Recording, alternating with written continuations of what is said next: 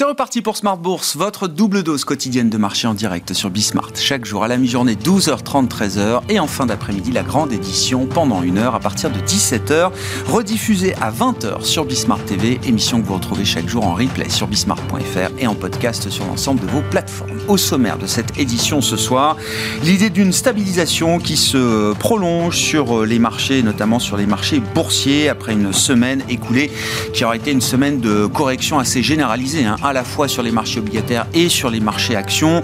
Les actions européennes, la semaine dernière, ont d'ailleurs connu le plus gros trou d'air par rapport notamment aux actions euh, américaines, puisqu'on a vu des, indices globaux en Europe reculer sur l'ensemble de la semaine écoulée d'un peu plus de 3%. Vendredi, déjà, euh, permettait de voir naître l'idée d'une stabilisation sur les actifs risqués européens. Cette idée se prolonge aujourd'hui avec un, un, CAC 40 qui rebondit de 0,5% en fin de séance et qui se raccroche au niveau des 7050, 7150 points on notera justement que les, zones de support technique entre 7050 7080 points sur le CAC ont jusqu'à présent très bien fonctionné et permettent encore cette reprise euh, aujourd'hui. Vous aurez le détail de la séance en cours dans un instant avec euh, Alix Nguyen. Parmi les faits marquants de la semaine, nous avons les premiers résultats d'entreprise euh, aux États-Unis avec le secteur bancaire ce vendredi qui marquera donc le coup d'envoi de la saison des publications des résultats du deuxième trimestre. Et avant cela, la semaine sera marquée par la publication du rapport mensuel sur l'inflation américaine. Mercredi, rapport pour le mois de juin qui devrait montrer une nouvelle marche à la baisse en matière d'inflation globale. L'inflation globale qui est attendue autour de 3% quand elle était encore à 4% le mois précédent. À propos d'inflation, il y a toujours un, un sujet autour de la Chine. On l'a vu encore avec les statistiques chinoises ce matin, que ce soit les prix à la production négatifs de plus de 5% sur un an ou les prix à la consommation qui eux sont à zéro sur un an. La Chine ne génère aucune inflation, voire et peut-être au bord même d'une déflation des prix à la consommation. Nous reviendrons avec nos invités sur cette question chinoise et nous évoquerons euh, dans le quart d'heure américain euh, du lundi avec notre correspondant américain Pierre-Yves Dugas les euh, enseignements à retirer de la visite officielle de Janet Yellen en Chine ces derniers jours dans le sillage de la visite précédente d'Anthony Blinken, le secrétaire américain, le secrétaire d'État américain et la secrétaire américaine au Trésor. C'est assuré à partir de 17h45 avec Pierre-Yves Dugas.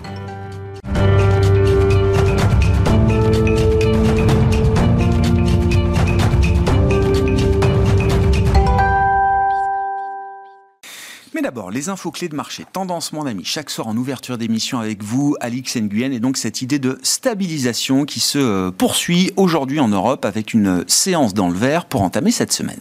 Et oui, euh, Wall Street, pour sa part, entame la séance sans grand changement. Wall Street ou Icahn Enterprises s'envole. On note euh, tout de même que depuis le début de l'année, le titre reste en baisse de plus de 35%. L'homme d'affaires Carl Icahn et ses banques ont finalisé des accords de prêt modifiés. Il les prêts personnels contractés par le milliardaire de l'action ICANN Enterprises dans le Wall Street Journal. Cela intervient, euh, d'après le Wall Street Journal, cela intervient après les critiques formulées en mai euh, par le spécialiste de la vente à découvert Hindenburg Research euh, sur le portefeuille opaque d'investissement du groupe. General Motors réduit de près de 14% le prix des premiers modèles de la Cadillac Lyric en Chine, une démarche qui s'inscrit dans un contexte de guerre tarifaire sur les véhicules électriques vendus dans le pays.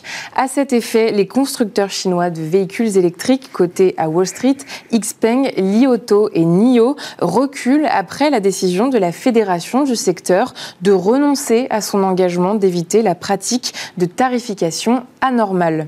Meta Platforms est en hausse depuis son lancement la semaine dernière. Sa nouvelle plateforme Threads a attiré plus de 100 millions d'utilisateurs. Et puis, euh, près de 900 salariés d'un entrepôt euh, britannique d'Amazon vont entamer une grève de trois jours la semaine prochaine dans le cadre d'un conflit salarial. Le titre d'Amazon est dans le rouge. Euh, les prix du pétrole commencent la semaine proche de l'équilibre sous l'effet d'une situation économique à venir en Chine pour le moins incertaine. Et puis un mot de l'actualité des euh, banques centrales avec euh, la Banque Centrale Européenne qui lance une consultation, alors non pas sur sa politique monétaire, rassurez-vous, mais sur les nouveaux billets en euros à venir. Oui, une consultation en ligne lancée aujourd'hui sur son site jusqu'à la fin août. La BCE a parallèlement chargé un cabinet d'études indépendant de poser les mêmes questions à un échantillon représentatif d'habitants dans la zone euro. On note enfin qu'en zone euro, les taux d'intérêt ne sont plus très loin de leur sommet de cette année, atteint début mars. Les prochaines statistiques seront déterminantes. Tendance, mon ami, chaque soir, le résumé de la séance, les infos clés de marché avec Alix Nguyen dans Smart Bourse sur Bismart.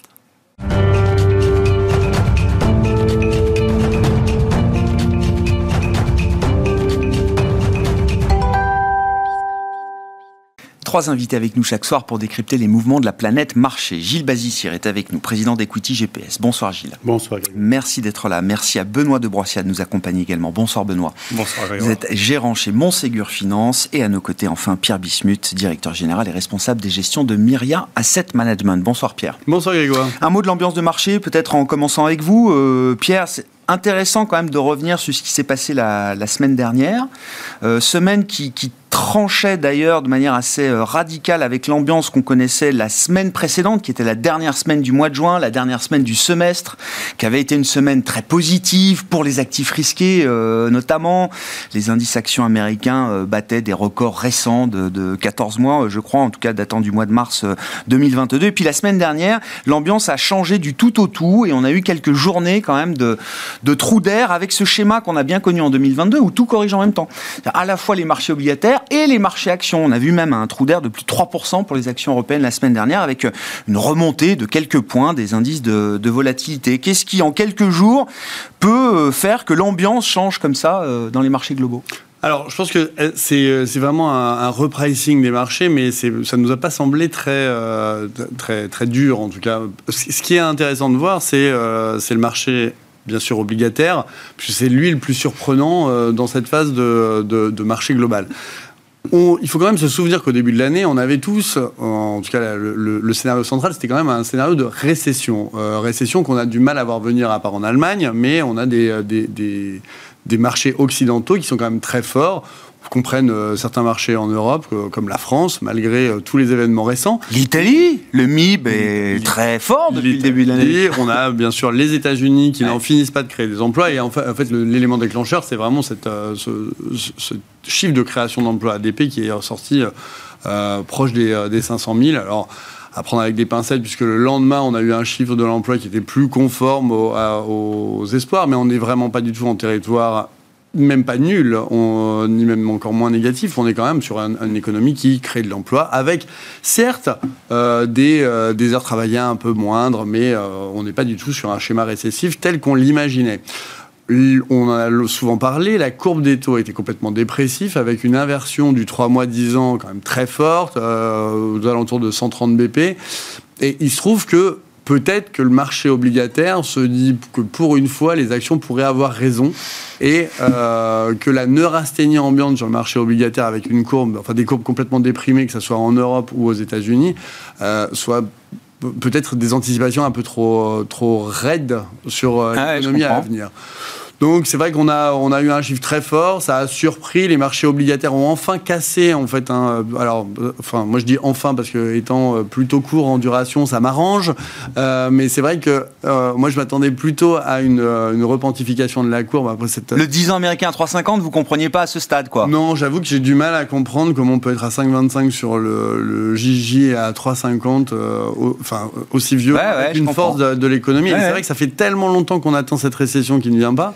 Euh, qui va peut-être venir, hein, je ne dis pas, mais on, voit bien qu'il y a une déconnexion entre le terme récession et euh, la forme des courbes euh, sur les marchés, et puis les différents marchés qui se comportent de manière complètement indépendante les unes des autres, avec des, marchés en très forte hausse sur les actions et des marchés finalement qui, se remettent à peine du traumatisme de crack obligataire de, de l'année dernière.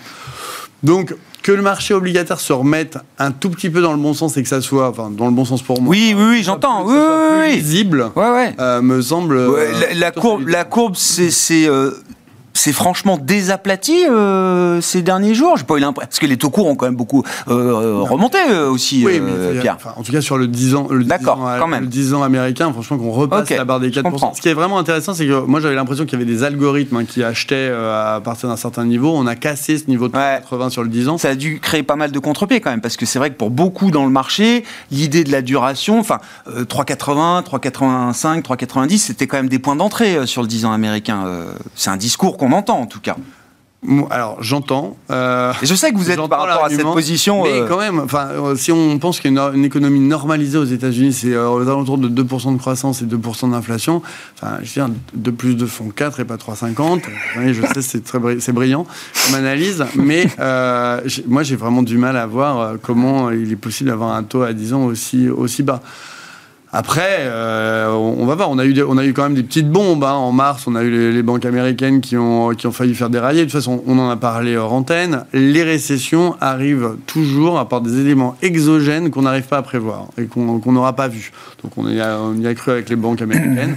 Là, on semble que l'économie est quand même à l'équilibre. Tout le monde s'accommode d'une croissance, s'accommode pardon d'une croissance faible, avec une inflation en, euh, en décélération euh, forte et un marché de l'emploi très fort pour l'instant, voilà l'état de l'équilibre est donc moins 3 euh, alors que les taux sont beaucoup, beaucoup plus élevés qu'au début de l'année. Cette résilience économique aux États-Unis, mais qu'on commente jour après jour, semaine après semaine, en fonction du flux de données qui euh, nous arrive. Alors certaines données sont un peu plus faibles, évidemment, mais globalement, c'est quand même l'idée que tout le monde a d'une résilience de l'activité économique euh, aux États-Unis qui surprend plus le temps passe. Est-ce que c'est de bon augure pour la suite? Est-ce que ça renforce le cas d'un soft landing, voire no landing de l'économie euh, américaine? On ne parle plus du hard landing. Est-ce que ça conforte cette idée-là ou est-ce qu'il faut à un moment se dire que plus la résilience persiste, perdure, plus l'atterrissage sera peut-être brutal à un moment, notamment sous l'effet d'un choc de taux qui est peut-être euh, pas tout à fait terminé alors, sur la résilience de l'économie américaine, on, est tous d'accord. Sur l'atterrissage de l'économie, euh, je pense qu'il faut toujours avoir en tête que les banquiers centraux sont assez pragmatiques. Et on l'a vu hein, en mars avec les, banques américaines qui faisaient faillite les unes après les autres. Euh, il y a eu un jeu de domino extrêmement rapide et euh, un lâchage de, de liquidités dans le marché qui a rassuré tout le monde. L'idée du marché, c'est que finalement, une fois qu'on aura passé le pic d'inflation, les banques centrales n'auront plus d'intérêt à garder leur taux aussi élevé. Bah, en l'état actuel des choses, euh, l'inflation décélère rapidement, à voir hein, sur l'inflation corps, mais en tout cas l'inflation headline, elle décélère rapidement. Donc on a moins de disruptions sur les, euh, sur les chaînes d'approvisionnement, on a moins de craintes géopolitiques pour le moment. Euh, est-ce que l'intérêt c'est d'atterrir ou finalement d'avoir une dynamique de l'économie qui est conforme avec le cycle.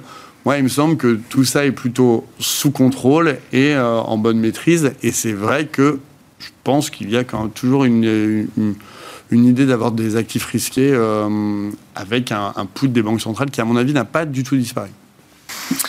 La, photographie du, du, mois de juin aux États-Unis, ça va être euh, sans doute une inflation globale autour de 3%, c'est le chiffre qu'on aura mercredi, contre 4 le mois précédent et un taux de chômage ben, qui s'équilibre pour l'instant. On est entre 3,5 et 3,7, 3,6 selon la, dernière mesure publiée euh, vendredi.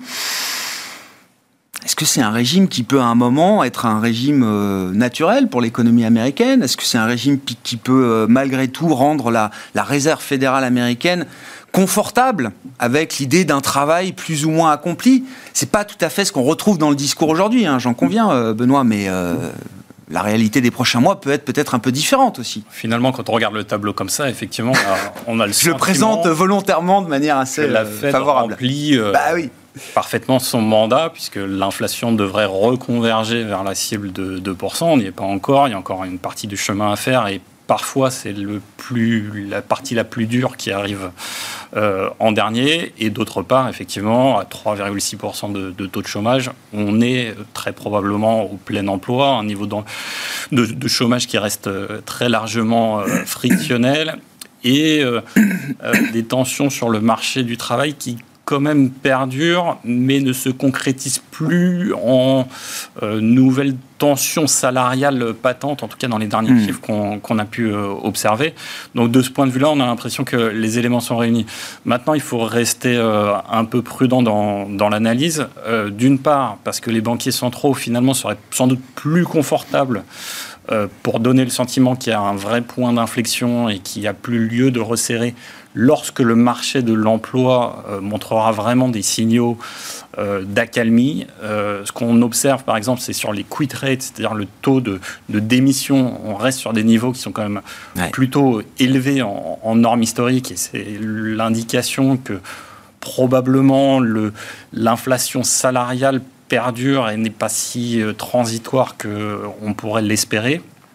et, et d'autre part, euh, probablement comme les banquiers centraux, euh, la Fed et euh, la BCE ont été un peu pris à revers dans le cycle précédent par l'inflation en disant qu'elle était transitoire et finalement elle était moins transitoire que ce qu'ils avaient annoncé. Peut-être la tentation de ne pas changer le discours, infléchir le discours trop rapidement hmm.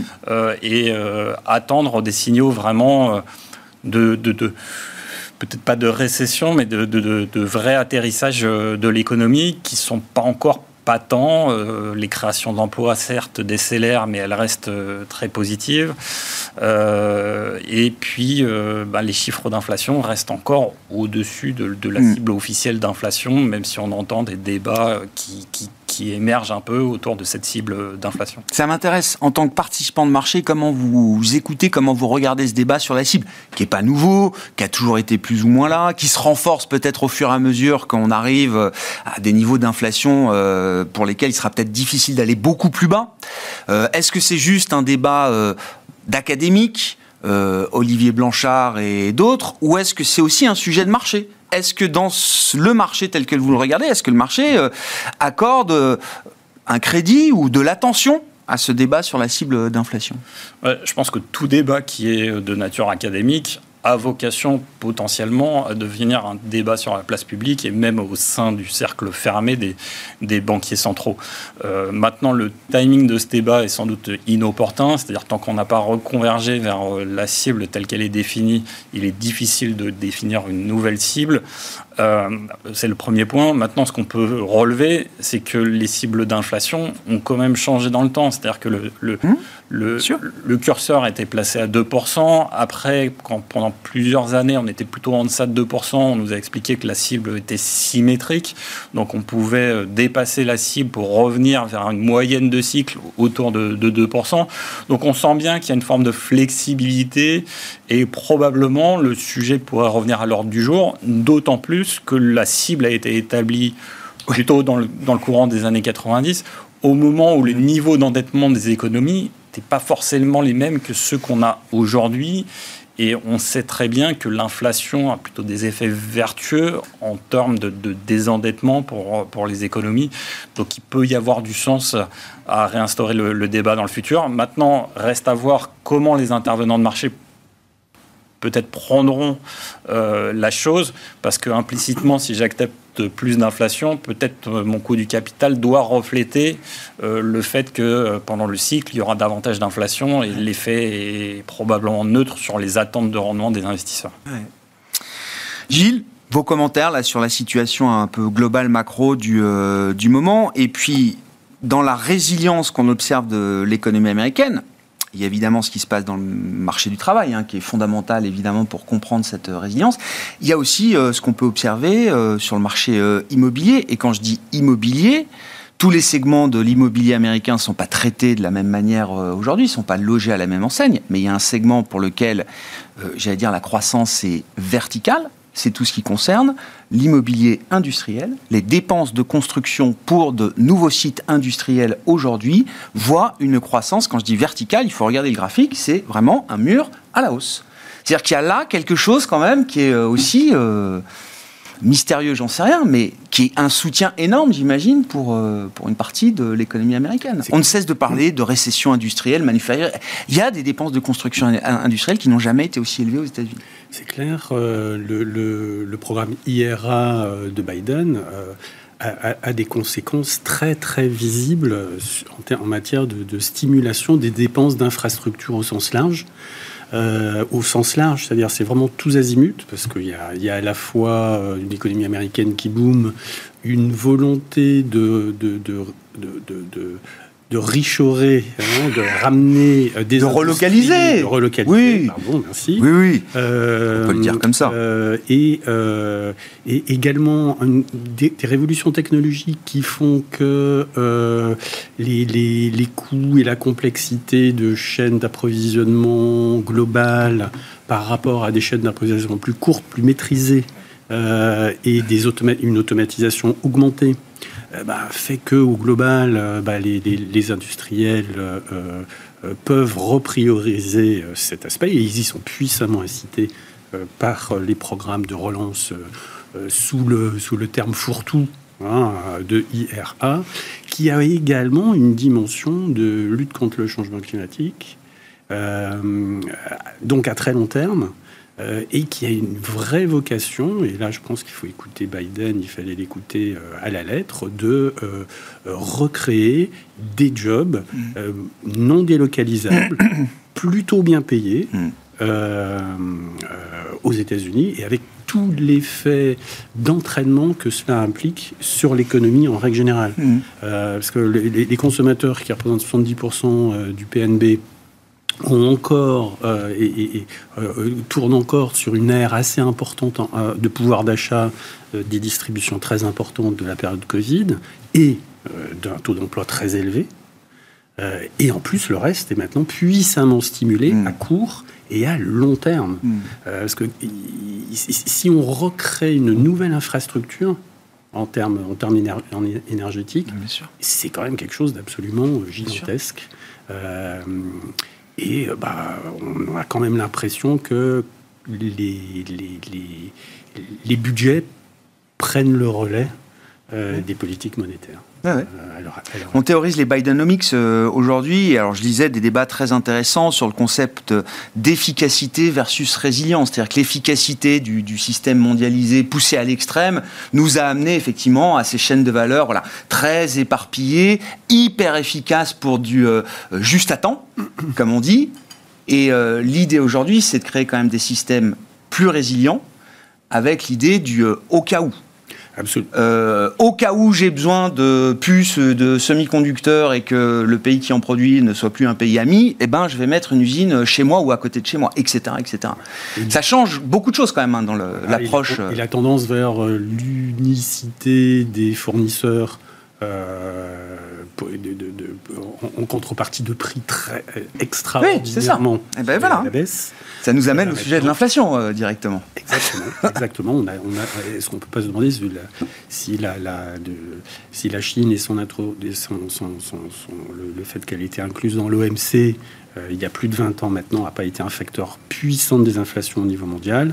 Et ce qui se passe à l'heure actuelle entre une Chine qui euh, cherche de l'air en termes de croissance économique et de toute façon a besoin du reste du monde pour exporter, euh, eh bien, euh, euh, enfin, on, se rend compte qu'ils sont dans une situation assez difficile, qui peut-être d'ailleurs a créé les conditions de ces premiers signaux euh, euh, de, de, de, légère détente euh, entre les États-Unis et la Chine d'un point de vue politique. Deux visites officielles coup sur coup, Blinken et Yellen en moins d'un mois qui sont allés à, Pékin discuter avec les, les, officiels de, plus haut rang. comment vous comprenez d'ailleurs la quasi-déflation des prix à la consommation en Chine, Pierre? Alors c'est zéro, voilà, sur un an. Mais c'est pas dit que le mois prochain soit pas négatif. on est assez surpris parce que c'est vrai que tout le monde comptait euh, beaucoup sur la réouverture de la Chine et, euh, même l'ouverture avec euh, finalement une, politique zéro Covid qui avait été complètement mise à mal au début de l'année, finalement une, ouverture de de, l'économie et en fait on a, on a du mal à comprendre cette, ce calage de l'économie chinoise. Alors, on, voit bien qu'à l'étranger, euh, les, voyages ont repris, mais, euh, mais sur mm. l'économie chinoise en tant que telle, j'avoue qu'on n'a pas. Alors, comme vous le savez, c'est pas une zone qu'on Non. privilégie dans Vous ce- forcez pas à investir là-bas, pour dire les choses. euh, voilà. Euh, pour des, des raisons simples de marché euh, libre et sans contrainte. Euh, mais c'est vrai qu'on c'est pas une zone sur, laquelle on- sur laquelle on est spécialiste. Oui, mais du mal. même sans être investi là-bas, forcément, vous devez regarder. Enfin, parce que ça, ça a un impact Ouais, bien sûr. pour nous. C'est, ça nous dit quelque chose. Ça reste quand même des clients. Ça reste, comme le Non, dit Hélène, enfin, le découplage, c'est une chimère. Non, on peut organiser les choses pour essayer de faire en sorte que notre rivalité ne, ne crée pas des dommages trop lourds de part et d'autre. Mais l'idée d'un découplage euh, euh, radical n'existe pas. Ça, je suis d'accord. Mais c'est vrai qu'au niveau micro, c'est beaucoup plus simple. Microéconomique, c'est beaucoup plus simple d'analyser euh, la Chine, puisque on a, on a souvent dit euh, chez Myriad Asset Management qu'un bon moyen de jouer la Chine, c'était vraiment de jouer le CAC 40. Oui. Euh, parce que c'est vrai il y a beaucoup d'entreprises qui sont tournées vers la Chine. Donc, au niveau micro, c'est facile. Au niveau macro, là, j'atteins mon syndrome de Peter, parce que si on, a, si on réconcilie un peu euh, tous les thèmes qu'on vient d'aborder, bah, en fait, on a une compétition finalement États-Unis Europe sur justement ces infrastructures, ces, euh, ces chaînes d'approvisionnement. On voit bien qu'il y a quand même des, des subventions énormes des États européens pour attirer des entreprises et que on- on- il semblerait qu'on ait moins de dépendance à, euh, à nos principaux fournisseurs. Mais hormis euh, cette analyse très très très légère, j'avoue que le calage de l'économie euh, chinoise, hormis euh, l'aspect immobilier des choses, ouais, euh, mais qui reste très présent, hein, qui écrase tout. Hein, voilà, est en- 15% en du partie. Donc Ouais, c'est vrai que c'est très délicat. J'ai peu de j'ai peu d'input à donner là-dessus. Ouais. Est-ce que ça, la déception chinoise, on va la retrouver dans le discours des entreprises qui vont se mettre à publier leurs résultats du T2, euh, Benoît?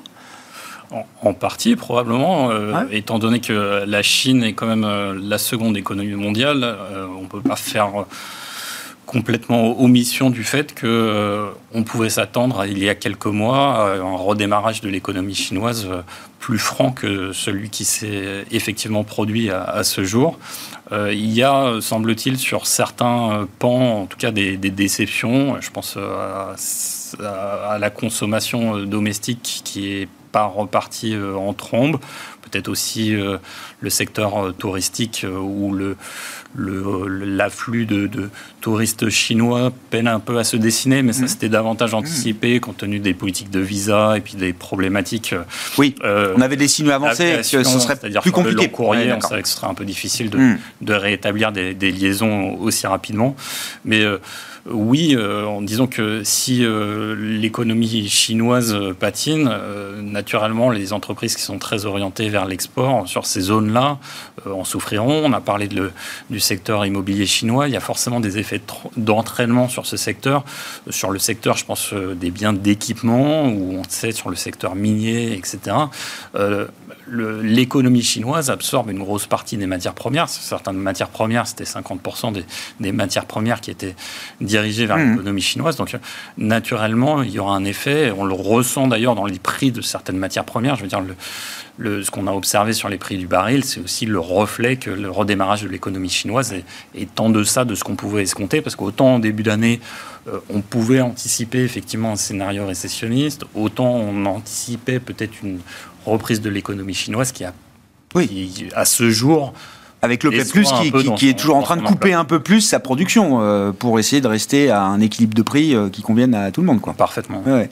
Et, pour nos géants du luxe, euh, ils, ils peuvent s'affranchir de cette déception conjoncturelle. Ils sont plus puissants que le- le- la déception économique, macroéconomique chinoise, ou à un moment ça les rattrape quand même. Alors on l'observera probablement dans les chiffres. Alors ce qu'il faut rappeler, c'est que pour certains d'entre eux, ils étaient un peu contraints à la fois sous la sous la, leur capacité de production, je pense à des Hermès par exemple, et, et donc euh, je dirais que la croissance est plus dépendante de leur capacité d'approvisionner le marché. C'est l'offre euh, qui compte certains, voilà effectivement pour ces pour certains acteurs. Pour d'autres, ils ont quand même beaucoup souffert du trafic en magasin qui était contraint par les, par les normes sanitaires. Et comme on sait qu'il y a quand même une dimension euh, euh, d'observation des produits, de- de- d'expérience en, en magasin, on pense que les chiffres vont rester encore plutôt bon. Il y a des effets prix très significatifs mm. qui vont continuer de, doper la, croissance. maintenant, ce qui est vrai, c'est que le feel-good effect, peut-être l'effet de richesse aussi immobilier, est moins prégnant que, ce qu'on observait. Donc il il y a une il y a une interrogation, en tout cas, sur l'au-delà. On sait que les chiffres du second trimestre mm. seront encore euh, dans le sillage d'un excellent euh, premier trimestre. Euh, maintenant, la capacité d'aller beaucoup plus loin et, de compenser un marché américain qui, décélère ou un marché européen sur lequel on va avoir des, effets de base vraiment difficiles, cette question perdurera. Vous disiez dans les ratings equity GPS, avant que l'émission commence, euh, Gilles, euh, la Chine obtient les, actions chinoises obtiennent les meilleures notes aujourd'hui. Oui, on a les meilleurs ratings géographiques euh, sur les marchés émergents en général. alors sur le, qui n'ont pas si mal tenu dans la semaine passée de trou d'air. Hein, ça, fait ça fait zéro depuis le début de l'année, mais voilà, dans le trou d'air qu'on a connu la semaine dernière, c'est pas les actions qui ont le plus baissé. Ah oui, oui. oui. Et puis l'Inde se passe très bien et le Brésil pas si mal, hein, depuis, même depuis le début de l'année. Et, alors le cas particulier de la Chine au sein des, émergents, là clairement on a un rating écoutez GPS très élevé qui correspond historiquement à des performances ultérieures très élevées. Hein, donc on regarde, le, on regarde le marché chinois euh, avec euh, grand intérêt. Et ce qu'on regarde tout simplement, euh, c'est que le bear market sur les actifs chinois se termine. Donc là, on n'est pas du tout maître, bien sûr, de, ce timing-là. Ça dépendra des investisseurs institutionnels mmh. mondiaux. Mmh. Parce que les flux sont pas là quand même. alors les, flux, les flux. mais la grande question, c'est est-ce que les flux sortants continuent ou est-ce que euh, on rentre d'un tour du monde en char à bœuf euh, quand on dit qu'il y a des problèmes géopolitiques entre les États-Unis et, la Chine? Euh, Donc, moi, il me semble qu'il y a quand même au moins une partie de ces grands institutionnels, largement américains, oui. les décisions ont été prises. Qui ont peu, voilà, peu au prou, qui ont peu au prou sont, sont, sortis. donc voilà, donc on observe tout simplement l'état du marché lui-même, et c'est vrai, et, et le, ce sentiment de marché euh, bah, nourri par euh, quelques, quelques événements dont on peut parler et dont on peut se demander dans quelle mesure ils ne sont pas un signe du fait que euh, eh ben les Chinois trouvent un monde développé, Amérique, ça c'est assez ancien, mais également Europe, moins naïf qu'avant, négociant beaucoup plus durement les accès au marché respectifs. Mmh, mmh, mmh. Euh, et, donc, dans quelle mesure est-ce que cela amènerait euh, une forme de, euh, une forme de, de, de, modération, hein, je dirais, dans les pratiques chinoises ben on, peut se, on peut se poser la question.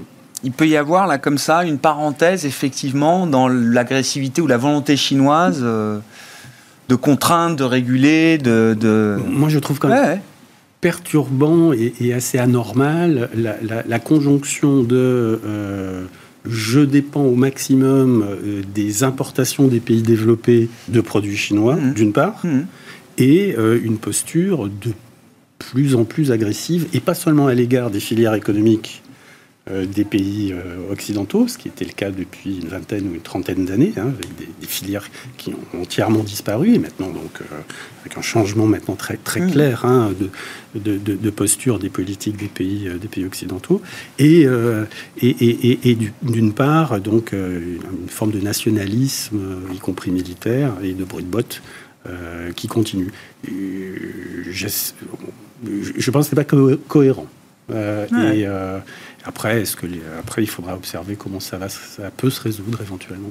Bon, on verra ce qu'il en est de la suite de cette année pour les actions chinoises. Mais c'est vrai qu'il y a eu beaucoup d'enthousiasme à partir de l'automne dernier jusqu'à en début d'année. Le mois de janvier avait été encore très bon, je crois, pour les actions chinoises. Et puis depuis, effectivement, le soufflet est un peu retombé jusqu'à ramener les actions chinoises à des niveaux de valorisation qui chatouillent. C'est ce qu'on m'a dit la semaine dernière. Donc c'est ce qui se reflète à travers les ratings euh, equity euh, GPS. Euh, à propos de valorisation, Pierre, je remarquais ce matin, je crois que c'est les analyses de City qui faisaient remarquer bah, ce que beaucoup doivent voir dans le marché, c'est que la décote de valorisation des actions européennes par rapport aux actions américaines, a enfoncé à nouveau des euh, planchers. Il y a 36% de décote quand on prend le, PE Forward, hein, la mesure de valorisation avancée euh, prix sur bénéfice des actions européennes. 36% de décote par rapport aux paires américains. Alors on me dit il faut enlever la tech, alors je dis il faut enlever LVMH et Hermès. Enfin bon, bref, on peut enlever tout ce qu'on veut. Bref, ça, les actions européennes ont toujours été moins chères que les actions américaines, mais là elles le sont quand même de manière exacerbée. C'est une décote pire que ce qu'on avait à l'automne dernier, euh, par exemple. Oui, mais en fait, euh, ça, c'est pas, pas un signal d'achat. Ça veut rien dire. Moi, j'ai beaucoup de mal avec ça. C'est une situation, quoi. Voilà, nous, on regarde le, la, cherté euh, relative du marché, mais au sein de son historique. Et c'est vrai qu'on est plutôt à la moyenne, donc ça ne nous semble pas, pas ubuesque hein, comme valorisation. Alors, ça dépend des secteurs, hein, bien sûr. Mais au global, les marchés européens nous semblent en moyenne de valorisation sur un historique euh, PE. Alors nous, on prend le PE euh, forward 3 ans parce que c'est depuis le Covid. Il, oui, il fallait normaliser un peu tout. mais donc en, historique. en fait, si les actions européennes sont, sont, sont faire, mais c'est les actions américaines qui sont bah survalorisées? Non, par rapport à leur PE, elles sont légèrement survalorisées, mais franchement, par rapport à leur PE historique, elles, sont assez. bon, elles, sont, elles sont normales. Hein. Il n'y a pas de. Y a pas, encore, c'est pas une zone de vente ni une zone d'achat. Après, cette différence, moi je l'explique simplement par euh, bah, le fait que les Américains savent prendre des risques. Et, euh, et c'est vrai qu'on n'hésite pas à valoriser. En fait, la volatilité de certains titres américains, euh, on arrive à s'enflammer euh, sur des, multiples de valorisation qui nous paraissent délirants et qui finalement, dix ans plus tard, euh, nous paraissent finalement assez normalisés, un peu comme, comme Meta. Meta, c'était une action complètement croissance qui est devenue limite value à un moment. Apple... Avant de faire x4 en, je sais plus, en ah oui, mais, bah, mois, quoi. Oui, mais finalement, quand vous regardez le PE, c'est pas un truc délirant, on n'est pas du tout sur, sur une small cap sans, sans revenu. D'ailleurs, c'est c'est pour ça qu'on a les fameux 7. Hein, c'est que euh, les 7 magnifiques maintenant. C'est le nouvel acronyme à Wall Street. C'est les GAFAM plus Nvidia et Tesla. Ça? sauf que ça, ça fait des, du chiffre d'affaires et des résultats euh, avec une croissance euh, incroyable. Et donc, on n'est pas du tout sur. Ça a été massacré l'an dernier, comme toutes les autres actions croissance. Puis finalement, les 7 magnifiques renaissent de leur cendre, telles des phénix. Mais hmm. en même temps, on, est sur des valorisations qui sont parfaitement normales.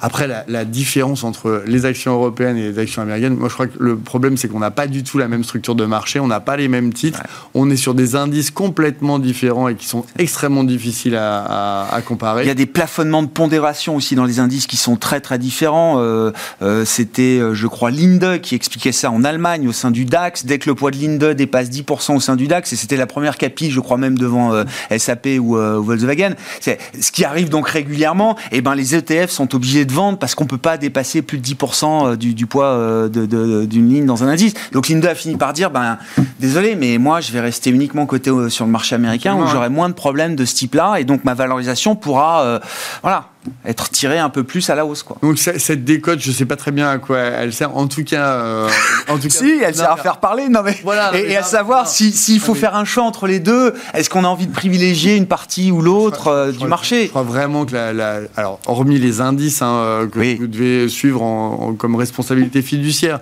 c'est soit on veut des actions développées, soit on veut des actions émergentes, soit on veut un peu des deux. Nous, c'est vrai qu'on est extrêmement confortable sur les actions développées pour tout un tas de raisons, notamment organisationnelles. Alors ça peut être, ça peut avoir des vertus ESG euh, bien sûr, mais c'est vrai que la gouvernance dans les pays euh, occidentaux, c'est quand même voilà, c'est normalisé et, euh, et, quand il y a des, des problèmes, on a vu des attaques hein, de Gotham City. Est-ce qu'ils ont raison, est-ce qu'ils ont tort? Peu importe. On va dire que la, les, les, révélations sortent et la défense s'organise. Mm.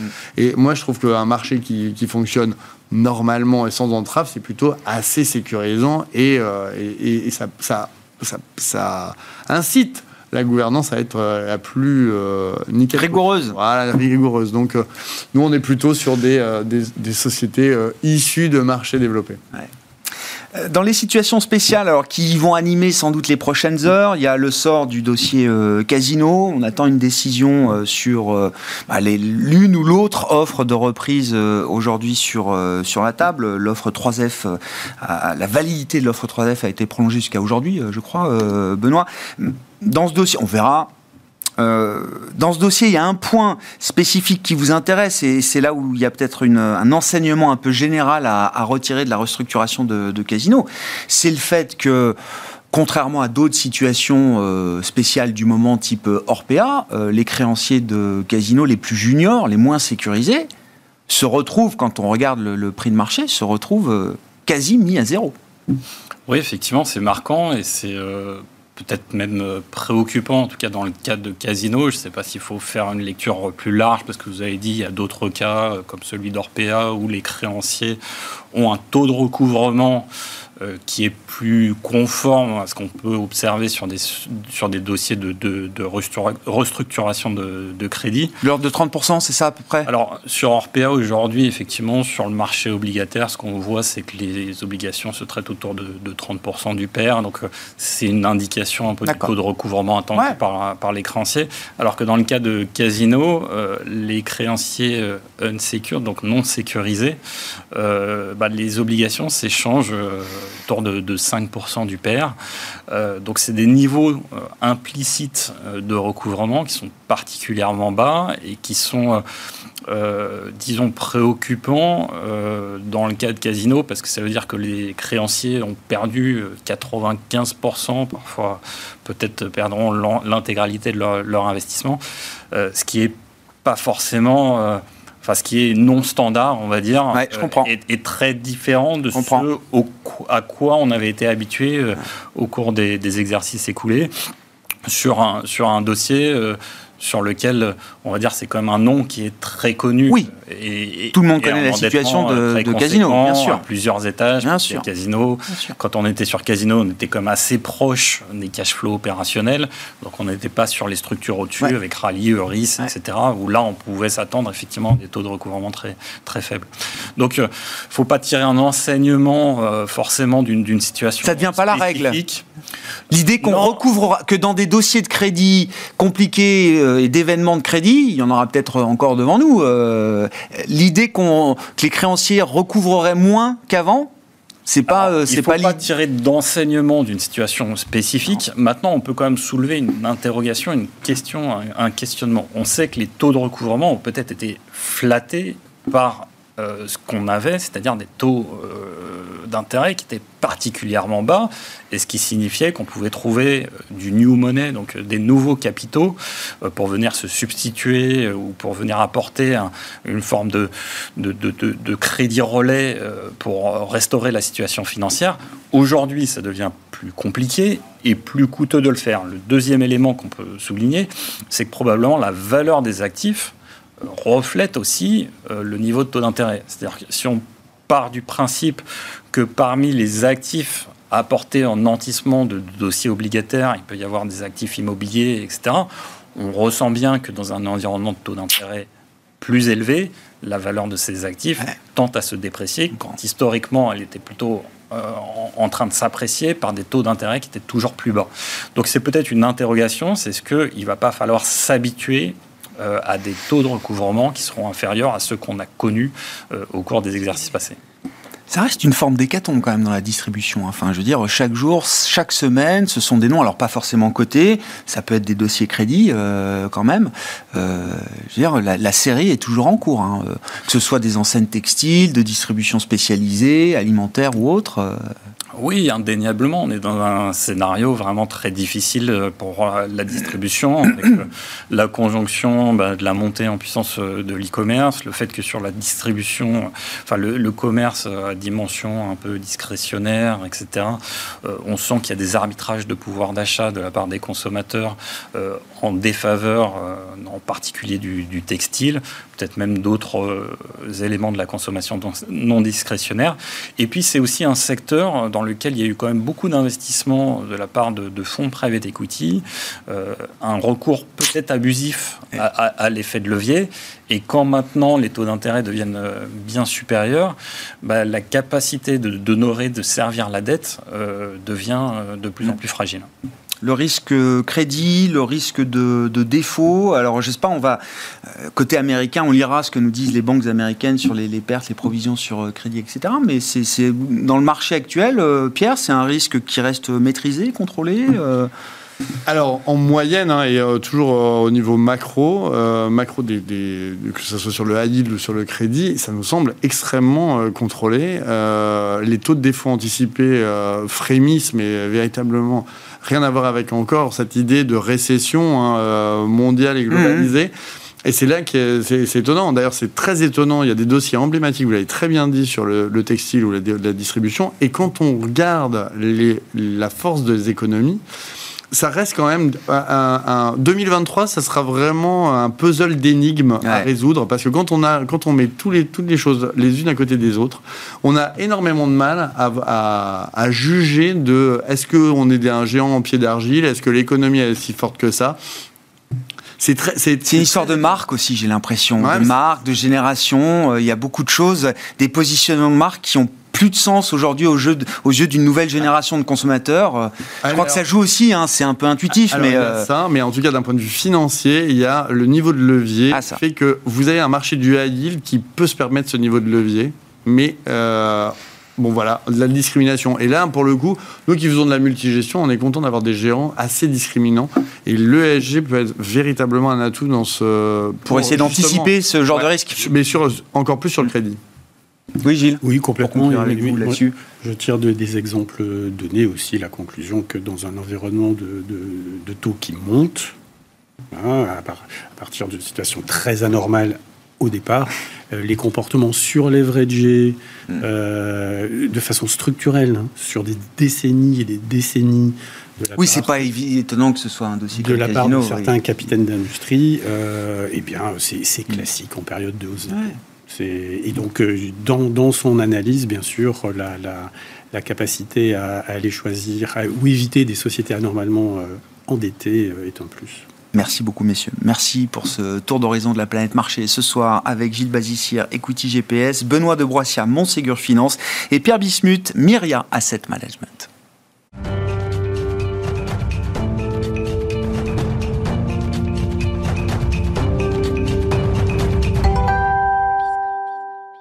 Le dernier quart d'heure de Smartbourg, chaque lundi, c'est le quart d'heure américain et notre rendez-vous avec notre correspondant américain, Pierre-Yves Dugas, avec nous en visioconférence. Bonsoir Pierre-Yves, merci beaucoup d'être euh, avec nous euh, ce soir.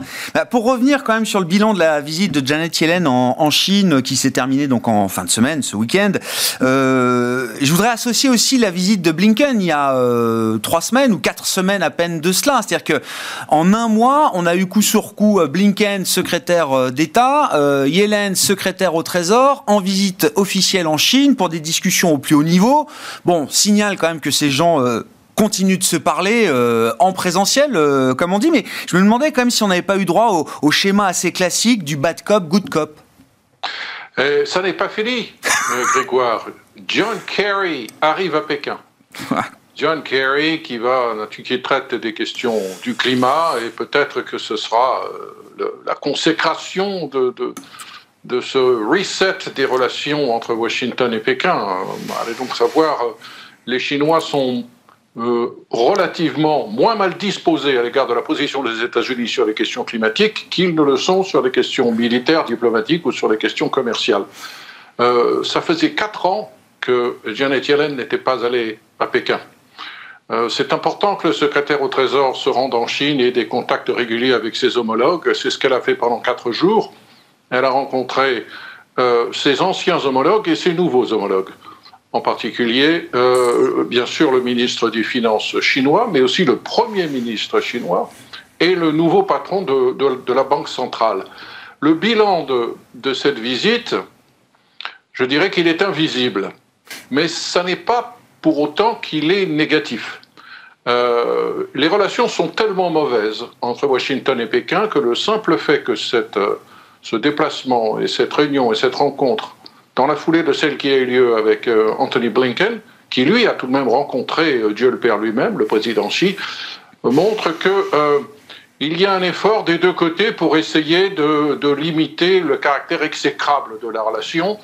La Maison Blanche est très inquiète depuis au moins le mois de mars de la détérioration des relations parce qu'on voit des, euh, des accrochages pratiquement euh, militaires, des accrochages diplomatiques quotidiens, des accrochages commerciaux. La liste des sanctions commerciales américaines à l'égard de la Chine ne fait que s'allonger. on s'attend bientôt à la publication de nouvelles sanctions américaines qui vont frapper les investissements américains en Chine. Donc, Janet Yellen est venue changer le message que Washington, que l'administration Biden adresse à Pékin. Ce message, quel était-il euh, il y a encore six mois Il tenait en trois mots. Euh, le premier mot était euh, align, compete, et véritablement, il s'agissait pour Washington de, de déterminer une, une méthode de traiter l'hégémonie chinoise. les nouveaux mots, et, euh, tel qu'il a été formulé au mois d'avril dans un discours par Jake Sullivan, le conseiller pour les affaires de sécurité de, de Joe Biden, et c'est ce nouveau message qui a été euh, présenté à l'administration chinoise, consiste à dire non, non, non, euh, small yard, big fence. C'est-à-dire que nous n'allons avoir recours à l'argument de la sécurité nationale que pour un montant limité de questions commerciales et vraiment hyper stratégiques. Pour le reste, nous sommes prêts à faire jouer le jeu de la concurrence. Hmm. C'est un, c'est un message euh, subtil qui a évacué du vocabulaire du Trésor le, le mot decoupling, le découplage, était un mot qui ne plaisait pas du tout à l'administration chinoise parce qu'il laissait entendre que euh, le premier, la première économie du monde et les économies européennes dans la foulée cherchaient à se désolidariser de, de leurs relations très étroites avec la Chine pour aller euh, ailleurs et du coup pour porter un coup à l'investissement et au développement chinois. Le message de Janet Yellen a consisté à dire non, non, non, nous ne voulons pas handicaper le développement de la Chine, nous voulons simplement protéger des secteurs qui sont directement liés à la sécurité nationale, mais nous allons continuer, nous avons besoin de la Chine, ne l'oublions pas, la Chine et les États-Unis, c'est 40% du PIB mondial. On ne mm. peut pas être en situation de dispute permanente, euh, voire de, guerre froide larvée. Il faut qu'on se parle, même si on est d'accord sur peu de choses, il faut qu'on se parle régulièrement. La grande inquiétude de Joe Biden est que sur un malentendu, les choses puissent déraper.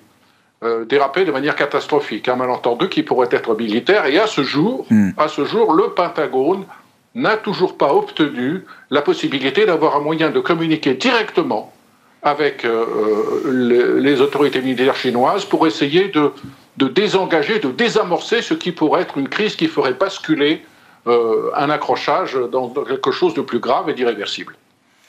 Bon, intéressant à suivre. Alors, on, verra si ces rencontres au plus haut niveau permettent de paver la voie à une rencontre euh, Biden-Xi Jinping. Il doit y avoir un G20 au tournant de l'automne ou à un moment comme ça, euh, Pierre-Yves. Oui, c'est le souhait de Joe Biden, c'est de, préparer le terrain à une rencontre au sommet qui ne soit pas complètement vide, vide de substance. Hmm. Le gros problème du changement de message de l'administration Biden à, à l'égard de la Chine est qu'il n'est pas convaincant tant que euh, l'administration Biden maintiendra en place toutes les sanctions commerciales qui ont été euh, instaurées sous euh, Donald Trump, et tant qu'elle ne cessera pas d'allonger cette liste de sanctions. Et, et c'est pas prêt de pas prêt de commencer l'allègement des sanctions. D'abord parce que le Congrès est contre. Ensuite, parce qu'on est en campagne électorale, il est hors de question que le président Biden fasse des concessions à la Chine sans contrepartie. Et les syndicats, qui sont plus que jamais indispensables pour soutenir la candidature de Joe Biden, sont euh, euh, plus anti-chinois que jamais. Donc euh, la marge de manœuvre dans la présentation de son nouveau message à l'égard de la Chine de Janet Yellen était extrêmement étroite. Hmm. Et c'est une bonne chose que ce voyage ait eu lieu, mais concrètement, je ne sais pas si ça changera vraiment la donne entre Washington et Pékin. Autre sujet euh, qu'on peut traiter avec vous, euh, Pierre, est-ce qu'on parle d'un nouvel âge d'or du pétrole américain, du pétrole de schiste notamment? Alors, sans doute pas en, termes d'investissement, c'est plus la ruée qu'on a pu connaître euh, au tournant des années 2010 en matière d'investissement, où c'était l'investissement à tout va dans le, dans le schiste américain. Mais en termes de production, il faut regarder quand même ce qui se passe. Jamais les États-Unis n'ont autant produit de pétrole qu'aujourd'hui. Eh oui, le pétrole de schiste n'est pas mort. La production américaine de pétrole euh, est en hausse. Elle va établir un nouveau record en 2023 et probablement un nouveau record en 2024. Euh, on est autour de 12 millions de barils par jour. Et euh, c'est un point fondamental si on veut comprendre ce qui se passe entre Washington et Riyad. Et si on veut comprendre la stratégie de l'OPEP, à chaque fois que l'OPEP, et en l'occurrence pas tout l'OPEP, l'Arabie saoudite et la Russie, qui est alliée à l'OPEP, baissent leur production, baissent leur quota annoncé de production, d'autres pays, eux, font monter leur production. Les États-Unis pour la moitié, et d'autres pays comme le Brésil, la Norvège ou encore le Canada euh, relèvent leur production pour rééquilibrer euh, ce, qui a, été réduit par l'OPEP. C'est très important pour les États-Unis. Euh, que se passe-t-il? Eh bien, quand les prix se sont effondrés en 2005, de nombreuses sociétés d'exploitation de, pétrole de schiste aux États-Unis ont mordu la poussière, d'autres ont été rachetés, d'autres ont fusionné, mais la plupart ont survécu en changeant leur méthode de deux manières. Un, en réduisant leurs coûts, deux, en réexaminant leur méthode d'exploitation et euh, en travaillant davantage avec des géologues et des ingénieurs pour perfectionner leur technique. Et euh, les résultats sont assez spectaculaires. Dans le euh, Permian Basin, c'est-à-dire cette partie qui est à l'ouest du Texas et au, sud-est du Nouveau-Mexique, la productivité des puits a considérablement augmenté au cours des derniers mois. D'abord, il y a plus de puits, il y a plus de forages parce que les prix du pétrole avaient grimpé l'an dernier et que les forages ont augmenté et que maintenant ils commencent à produire davantage. Premier élément d'explication de l'augmentation de la production de pétrole américaine, mais c'est surtout l'augmentation de la productivité et de la manière de faire des forages. Une hmm. société qui s'appelle EOG euh, est parvenue dans le sud du Texas à faire un forage qui descend jusqu'à, tenez-vous bien, 8 km. 8 km vertical et ensuite on passe en horizontal et on va pratiquement à 4 km. Hmm. Ça permet concrètement, ça veut dire quoi pour une société comme EOG Ça leur permet, je, je, lis mes notes parce que je ne veux pas me tromper, de gagner autant d'argent avec un baril à 42 dollars qu'elles n'ont gagné il y a 9 ans avec un baril à 86. Ah. Donc, toute l'incitation à surproduire euh, que l'on a beaucoup reproché au pétrole de schiste américain a changé d'équation dans la mesure où maintenant la productivité et les techniques de forage hmm. Euh, se sont améliorés. C'est un élément important dont il faut tenir compte pour essayer de comprendre où vont aller les cours du pétrole. Merci beaucoup Pierre-Yves. Merci pour votre éclairage hebdomadaire sur euh, quelques points d'actualité autour de la vie économique et de la vie politique américaine. Pierre-Yves Dugas avec nous dans ce dernier quart d'heure chaque lundi 17h45 en direct, 20h45 pendant la rediffusion de euh, Smart Bourse à partir de 20h sur Bismart et à retrouver bien sûr en replay et en podcast sur l'ensemble de vos plateformes et sur bismart.fr. Pierre-Yves Dugas, correspondant américain avec nous en visioconférence pour euh, conclure cette émission. On se retrouve bien sûr demain à 12h30 en direct sur Bismart.